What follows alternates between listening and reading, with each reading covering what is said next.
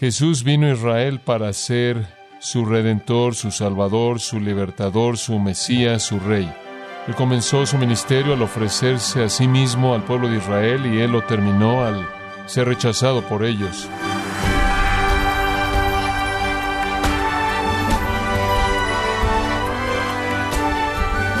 Le damos las gracias por acompañarnos en este su programa Gracias a vosotros con el pastor John MacArthur. Un sabio dicho popular dice, más vale un gramo de prevención que un kilo de curación. Bueno, cuando se trata del juicio final, la única prevención posible y aceptable es estar preparado. Pero, ¿cómo le ayuda la Biblia a prepararse para ese evento? Hoy John MacArthur nos da un recordatorio urgente sobre que Jesús regresará pronto. Prepárese para este evento con la serie Jesús viene en gracia a vosotros. Mateo 24 y 25 son conocidos como el discurso del Monte de los Olivos. Es un discurso, un sermón que dio nuestro Señor Jesucristo en el Monte de los Olivos. Su tema es la segunda venida de Cristo. Ahora, para que sepamos que este no es el periodo de tiempo previo a la destrucción de Jerusalén, que no es solo la época de la iglesia como muchos comentaristas han querido que creamos, sino que es el tiempo final, permítame darle algunos indicadores clave de interpretación. Muy bien, entonces siga. Él está describiendo todo tipo de señales que van a venir al fin del siglo. Son señales de la venida del Mesías. Ahora observe el versículo 8. Todas estas señales son el principio de dolores. Muy importante. Es la palabra griega para dolores de parto. El dolor en sí que una mujer tiene al dar a luz un hijo es el principio de un dolor de parto. Ahora, permítame hacerle una pregunta simple. ¿Cuándo ocurre el dolor en el parto? ¿En la concepción? Eso es ridículo. Durante el embarazo, igual de ridículo. El dolor en el parto ocurre cuando? Apenas previo al nacimiento al fin mismo. Eso es lo último que sucede y usted sabe que está ahí. Ahora, un segundo indicador, y uno que creo que es igualmente importante, se encuentra en el versículo 13. Versículo 13. Pero el que persevere hasta el final será salvo. ¿Cuál es el fin? Bueno, el fin es mencionado en el versículo 13 y el fin es mencionado en el versículo 6. El fin no es todavía, él dice. ¿De qué fin él está hablando? Usted regresa al versículo 3. El fin del siglo. Observa el versículo 14, otro indicador. Dice, y el Evangelio del Reino será predicado en todo el mundo, para testimonio para todas las naciones, y entonces vendrá el fin. ¿Qué fin? El fin del siglo de nuevo. Y previo al fin del siglo va a haber una predicación mundial del Evangelio. Ahora, eso no pudo haber sido verdad antes del 70 después de Cristo. No hay manera que fue así. No hubo predicación del Evangelio alrededor del mundo antes del 70 después de Cristo, y ni siquiera es verdad en la actualidad. Ahora hay otro indicador en el versículo 15. Observa el versículo 15. Cuando vosotros veáis la abominación desoladora de la que habló Daniel el profeta, y Daniel nos dice que eso sucede apenas antes de que el Mesías establezca su reino y juzgue a los impíos. Entonces, de nuevo, otro indicador de que debemos estar viendo un tiempo futuro. Eso es exactamente lo que Daniel tenía en mente. Ahora observa el versículo 21.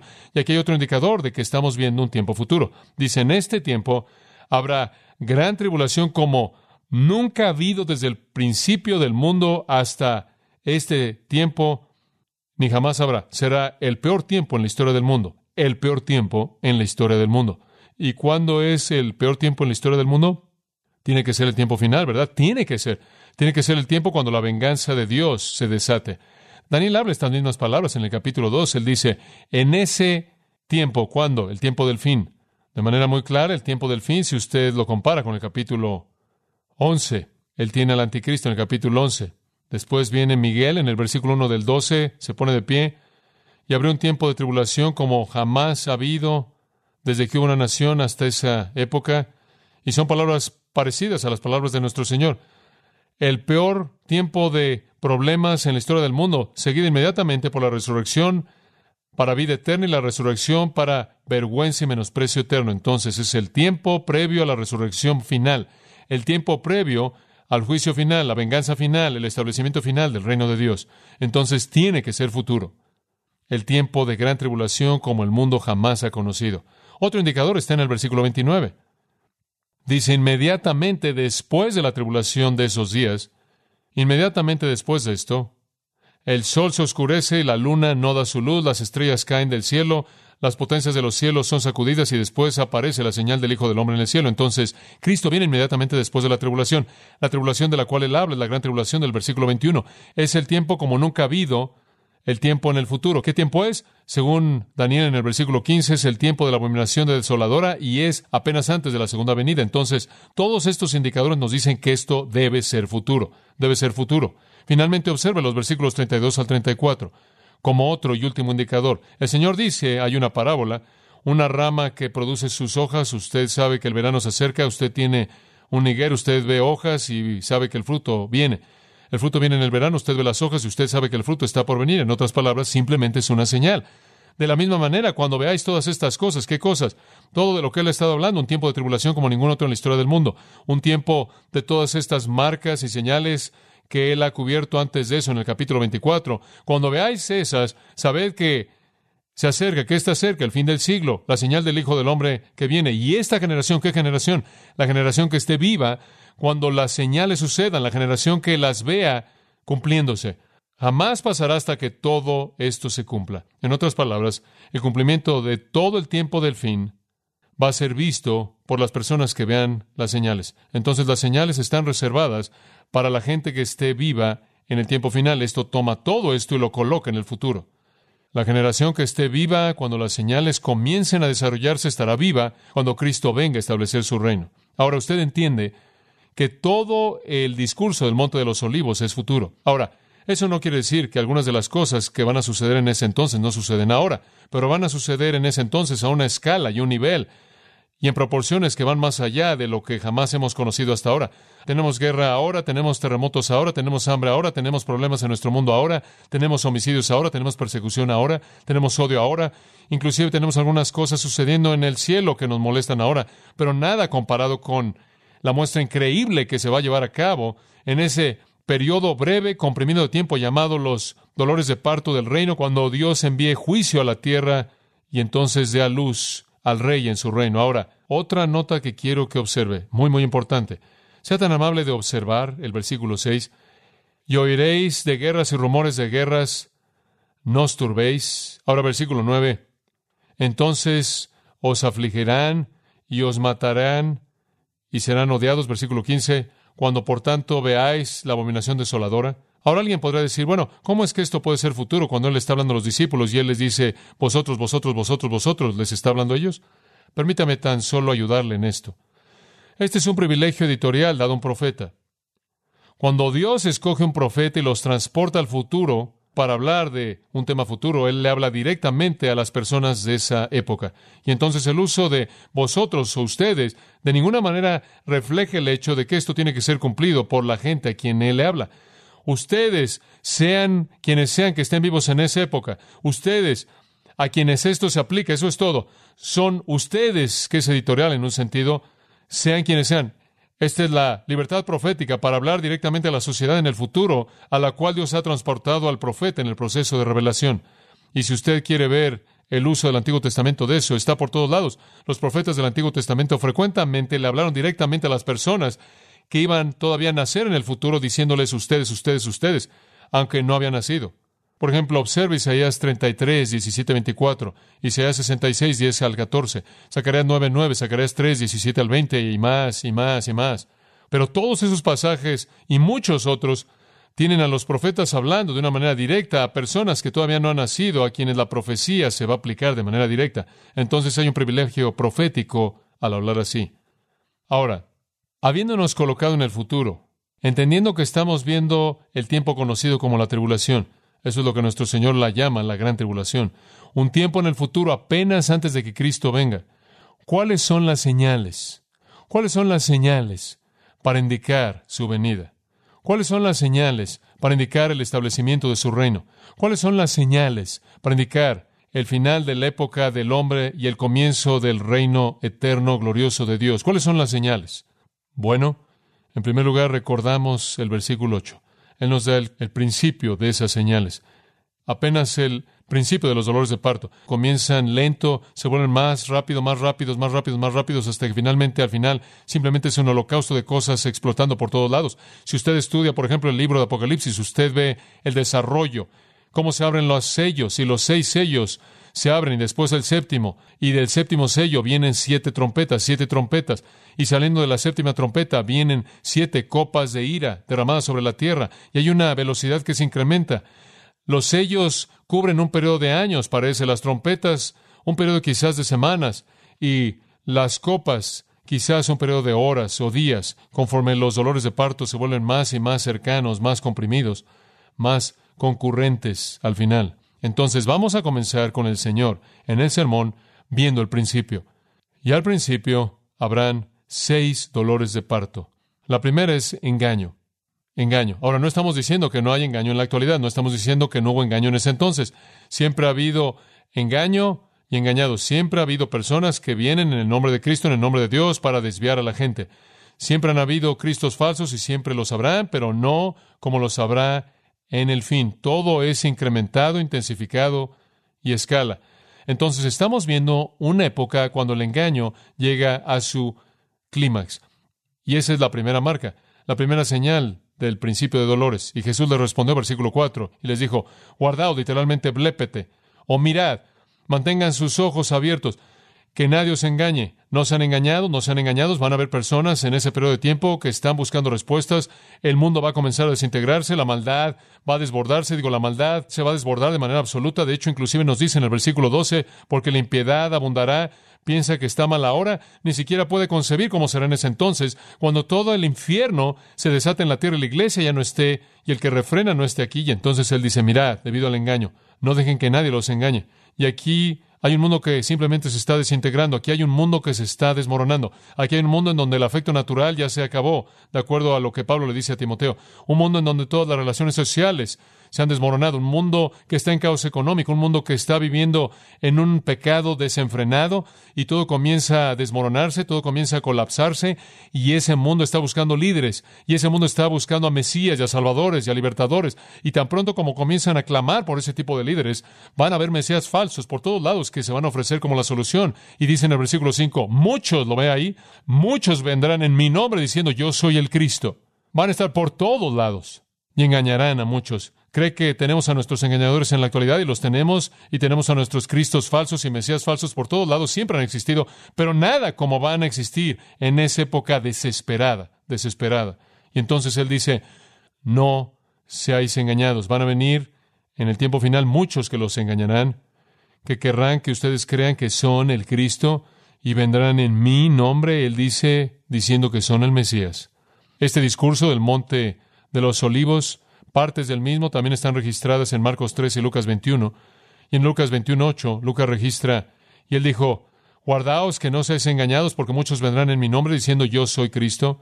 Y Lucas añade, el tiempo se acerca. En otras palabras, van a decir, es el tiempo para mi reino, es el tiempo para mi reino. El Señor dice, no vayáis en pos de ellos. Van a venir y van a decir, yo soy el Cristo, es el momento de mi reino. ¿Sabe una cosa? Los hemos tenido, muchos de ellos, pero no como será en ese día, en un mundo que esté en desesperación absoluta, en un mundo que esté clamando por libertadores y líderes, en un mundo en donde los hombres todavía están inclinados a la religión. Tenemos una inclinación muy religiosa en nuestra naturaleza y van a buscar a líderes religiosos y va a haber una proliferación de fraudes y charlatanes y mesías falsos. De hecho, ve el versículo 23. Si alguno os dijere, He aquí el Cristo, he ahí el Cristo, no le creáis porque se levantarán falsos cristos y falsos profetas y harán grandes señales y maravillas para que si fuera posible engañarán a los escogidos. En otras palabras, no van a ser simplemente como algunos de los maestros falsos en esta era, van a poder hacer señales y maravillas, van a poder hacer magia, van a poder hacer obras sobrenaturales inspiradas por demonios que van a cautivar la atención del mundo y esta multitud de Cristos falsos en últimas van a culminar en un Cristo falso conocido como quién? El anticristo. Y él va a ser la epítome de los Cristos falsos.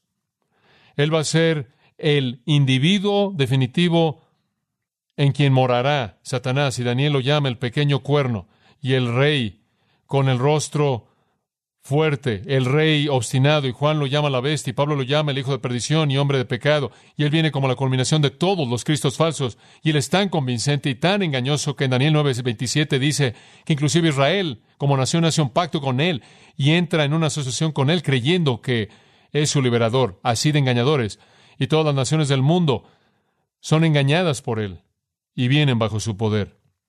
Él engaña a muchos. De hecho, la escritura nos da mucha información acerca de él. En Daniel capítulo 8, en el versículo 23, simplemente escuche conforme le leo esto. En los últimos días, en el tiempo del reino, cuando los transgresores lleguen a plenitud, ¿qué afirmación? Cuando los transgresores lleguen a plenitud. ¿Sabe usted por qué la historia humana espera? ¿Sabe usted por qué Dios no interviene? Él está esperando para que la transgresión llegue a su plenitud.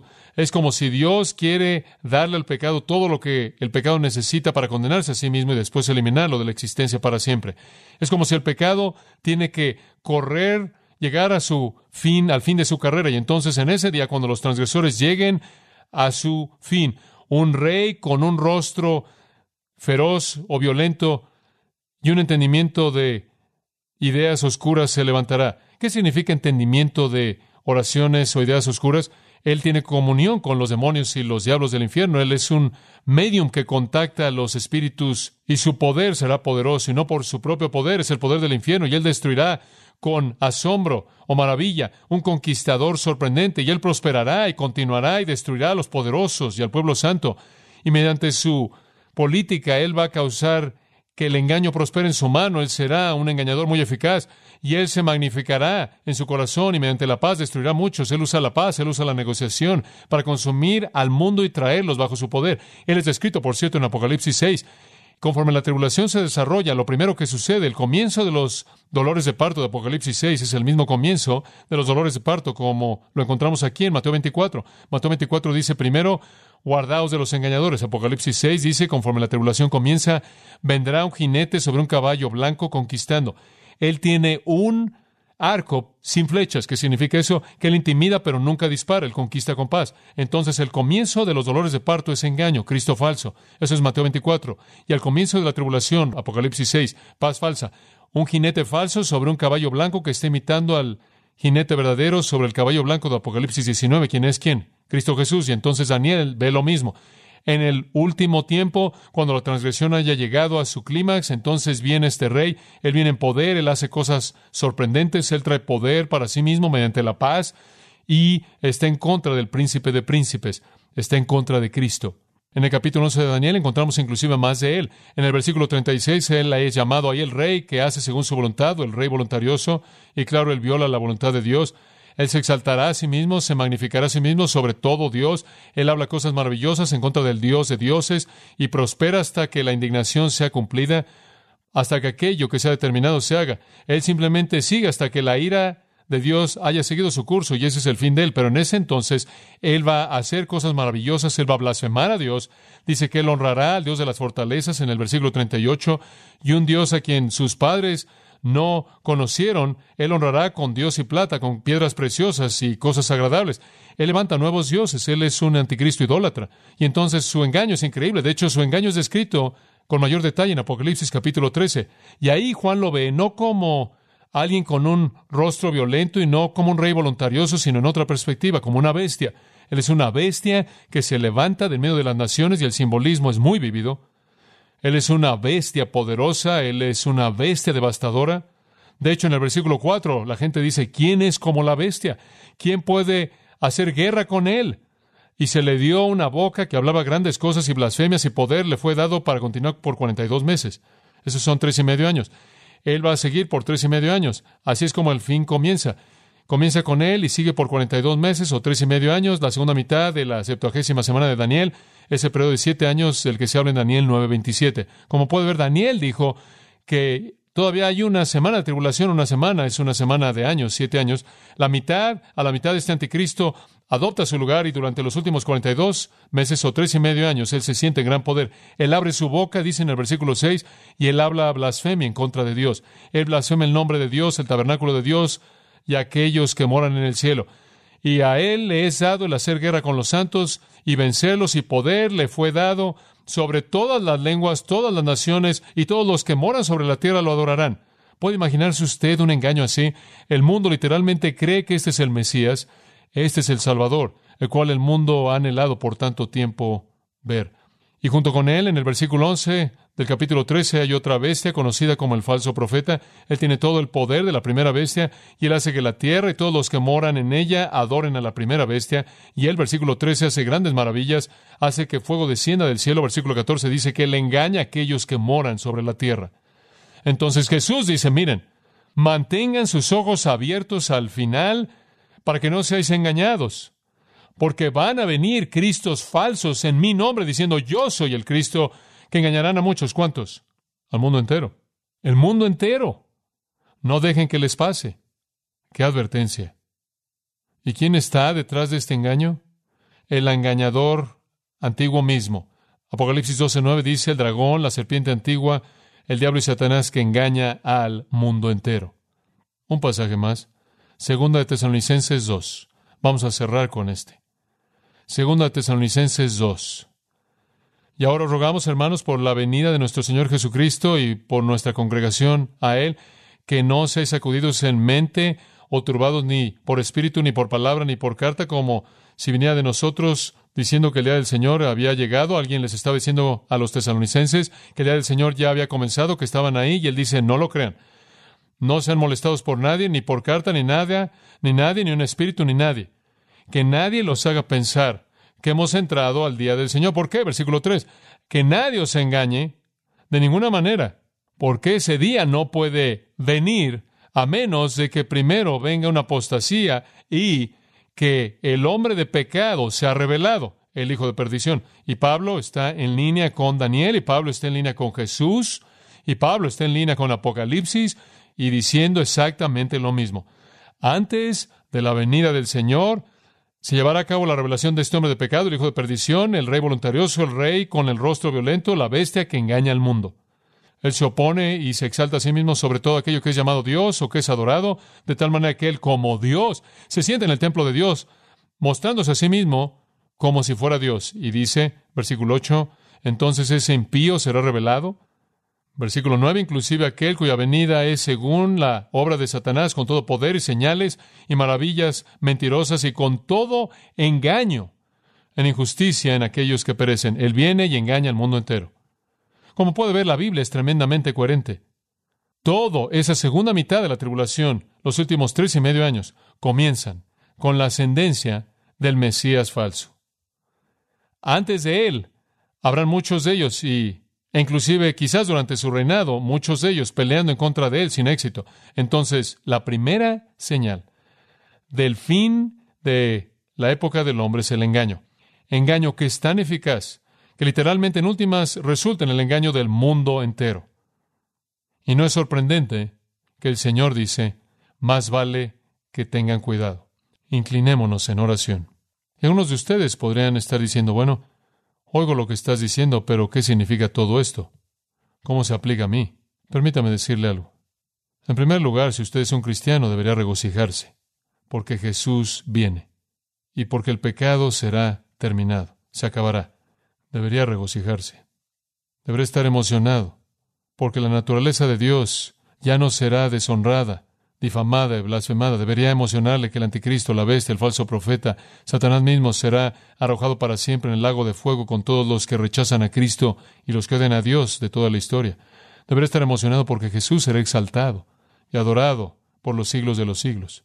Pero al mismo tiempo deberíamos estar tristes, porque cuando eso suceda, vendrá el juicio de los impíos y serán expulsados para siempre de la presencia de Dios, perdidos para siempre perdidos para siempre. Dice usted, bueno, quizás no sucederá, sucederá. Y Jesús simplemente se aseguró de que no dudáramos de eso al colocar en la profecía la destrucción de Jerusalén, cuando él dijo que ninguna piedra quedará sobre otra. En el 70 después de Cristo, unos 30 años más tarde, eso sucedió. Ninguna piedra quedó sobre otra. Y leí esta semana en Josefo que el comandante en jefe, Tito Vespasiano, se puso de pie en medio del templo y le gritó a sus soldados que no hicieran eso, pero lo hicieron de cualquier manera.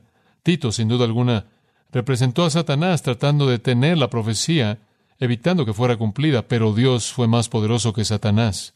Y Dios había permitido que el odio apasionado de esos romanos en contra de los judíos los llevaran al punto en el que rechazaron los mandatos de su propio general y despedazaron eso en contra de los mandatos de su propio general. Los propósitos de Dios no pueden ser detenidos y así como el templo fue destruido y ninguna piedra quedó sobre otra, y eso es exactamente lo que pasó. Así estas cosas van a suceder exactamente como lo dijo. Y cuando sabemos eso, sabemos que la historia está bajo el control de Dios y el destino está bajo el control de Cristo. Y entonces nos regocijamos, por un lado, por ese destino inevitable y por otro lado tenemos tristeza por lo que vendrá para aquellos que no conocen al Salvador. Pero ciertamente no lo tomamos como mera curiosidad. Eso sería la culminación de la insensatez. Entonces, por un lado, si usted conoce al Salvador, regocíjese. Y si no lo conoce, tema aquel que puede destruir el alma y el cuerpo en el infierno y venga al único que puede salvar, al Señor Jesucristo, quien ha muerto por usted y ha resucitado, y le ofrece perdón, vida eterna y bendición en su cielo.